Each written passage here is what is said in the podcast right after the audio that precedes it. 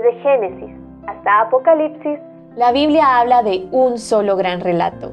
La historia de Dios y su plan redentor en la persona de su Hijo, Jesucristo. Te invitamos a escuchar este extracto de la Biblia devocional centrada en Cristo, presentada por Lifeway Mujeres y Biblias Holman. La ira de Dios. Segunda de Reyes 17, 6 al 23. Cuánta tragedia al leer Segunda de Reyes.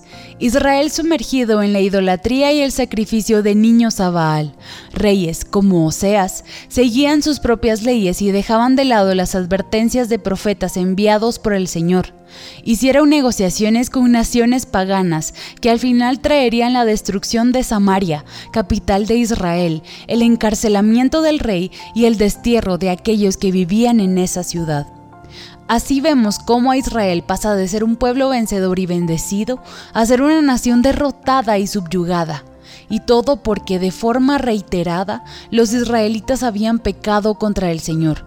Las invitaciones para volverse al Señor habían sido desechadas y entonces la ira de Dios se encendería contra los israelitas y dejaría que se los llevaran prisioneros.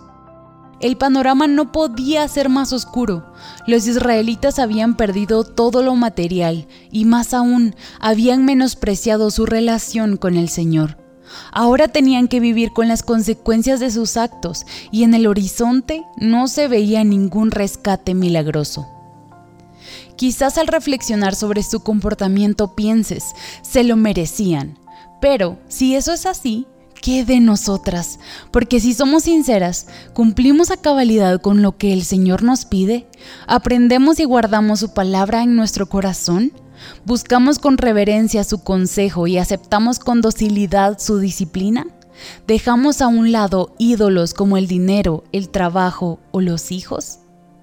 La ira de Dios se encendió contra Israel porque el pueblo había quebrantado el pacto que había hecho con él, al temer dioses ajenos. El pecado, en cualquiera de sus formas, es una afrenta a su santidad. La ira de Dios trae consecuencias graves, como ser echado de su presencia, porque la paga del pecado es muerte. Y ese era y sería el panorama para Israel y para nosotros. Pero los rescates milagrosos continuarían, y a pesar de la infidelidad de Israel y la nuestra, sus promesas se llevarían a cabo. Del linaje de David vendría un Salvador y él llevaría nuestra iniquidad. La ira de Dios sería satisfecha porque Jesús sufriría en nuestro lugar. El juicio y castigo por nuestro pecado sería transferido a Él, y ese mismo sacrificio nos permitiría entrar a la presencia del Creador y gozar de su bendición desde ahora y hasta la eternidad. No esperes más, arrepiéntete de tu pecado, vuélvete a Jesús y disfruta de su maravillosa gracia. Para conocer más recursos relacionados a esta gran historia, visita www.centradaencristo.com.